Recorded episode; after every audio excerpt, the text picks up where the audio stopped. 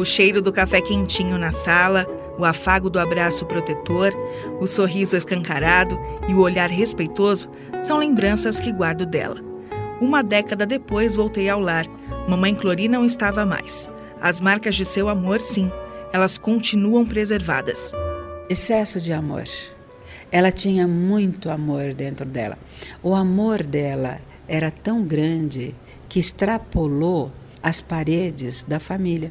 É tanto que quando ela tinha oito dias de casada, apareceu a primeira criança na porta da casa dela e ela acolheu. A aposentada Sueli Godze, de 70 anos, é filha da gaúcha Clori Fagundes Marques. Em muito lembra a mãe, que gerou outras duas crianças no ventre e mais de mil no coração. Clori chegou em São Bernardo do Campo, na Grande São Paulo, no ano de 1969 a prole ainda era pequena, três filhos biológicos e mais 87 adotivos. Mas logo foi aparecendo mais gente para a mamãe Clori cuidar. As crianças que chegavam eram criadas com liberdade no terreno de 25 mil metros quadrados, cercado pela natureza que ela tanto gostava. Alessandra Maciel nasceu em Dourados, no Mato Grosso. Veio para o lar com três meses de idade. Aos 65 anos, recorda com carinho dos ensinamentos da mãe. Ela era muito exigente, queria que a gente estudasse, queria que a gente fosse alguém na vida. Se chegasse alguém aqui na rua e pedisse, falasse para ela assim: Mamãe Clori, eu estou precisando disso aqui. Mesmo que ela tivesse só aquilo, ela repartia e dava a metade para a pessoa. Ela deixou muito exemplo para gente, muitos, muitos, muitos exemplos. A inspetora de qualidade, Ionara dos Anjos, viveu dos 7 aos 18 anos no lar da mamãe Clori. Tem as melhores lembranças dessa época. Fui muito feliz porque ela me ajudou bastante.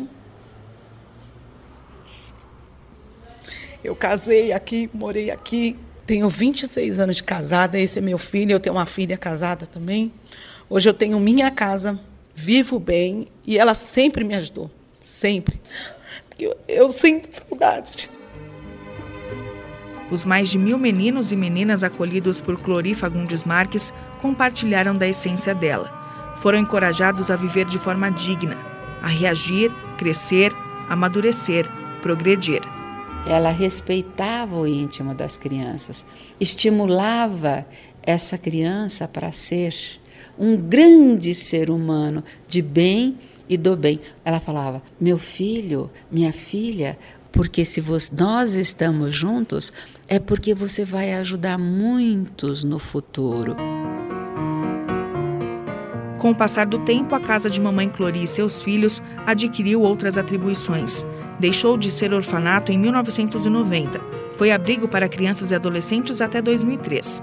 Atualmente, a Associação Cristã Verdade e Luz atende a comunidade com serviços de berçário, creche, núcleo de idosos, jovens e pessoas com necessidades especiais.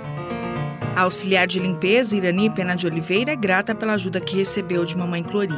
O filho dela ficou na creche por quatro anos e teve o suporte necessário para seguir a vida. Ela ajudou muitas mães que precisavam trabalhar e não achava creche. E o meu filho ficou aqui muitos anos. Ficou até grandinho. Ele adorava ficar aqui. Aqui tem todo mundo trata muito bem as crianças. Ele falava que o almoço é muito gostoso. A gente era muito feliz, ficava muito feliz quando via ela. Até hoje, a Casa de Clori preserva a fonte inesgotável de amor e respeito que marcou gerações e ainda muda histórias. A missão de dar continuidade ao trabalho não é apenas da filha e atual presidente da instituição, Sueli Godse. É de cada pessoa que foi tocada e transformada pela generosidade da mamãe, como a pedagoga Rosa Maria Serri, diretora do núcleo educacional que existe dentro do lar. Para nós, ela é um exemplo. E, embora ela não esteja aqui, ela é viva em nossas memórias e nessa obra imensa e tudo que ela nos ensinou. Por isso que aqui é o lar da Mamãe Clori e sempre será. Clori Fagundes Marques faleceu aos 94 anos, em 21 de novembro de 2011. Seu velório reuniu gratidão, lembranças, saudade e esperança. A mamãe foi o tipo de pessoa que viveu a vida toda em função da caridade.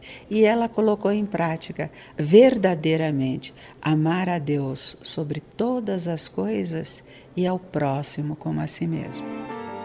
A série Ser Humano conta histórias de quem é solidário, gente comum que se importa com o outro. Você é ou conhece pessoas assim? Então entre em contato pelo e-mail serhumano@agenciaradioweb.com.br. Preciso de sua ajuda para contar boas histórias. Agência Rádio Web de São Paulo, Paula Ferreira.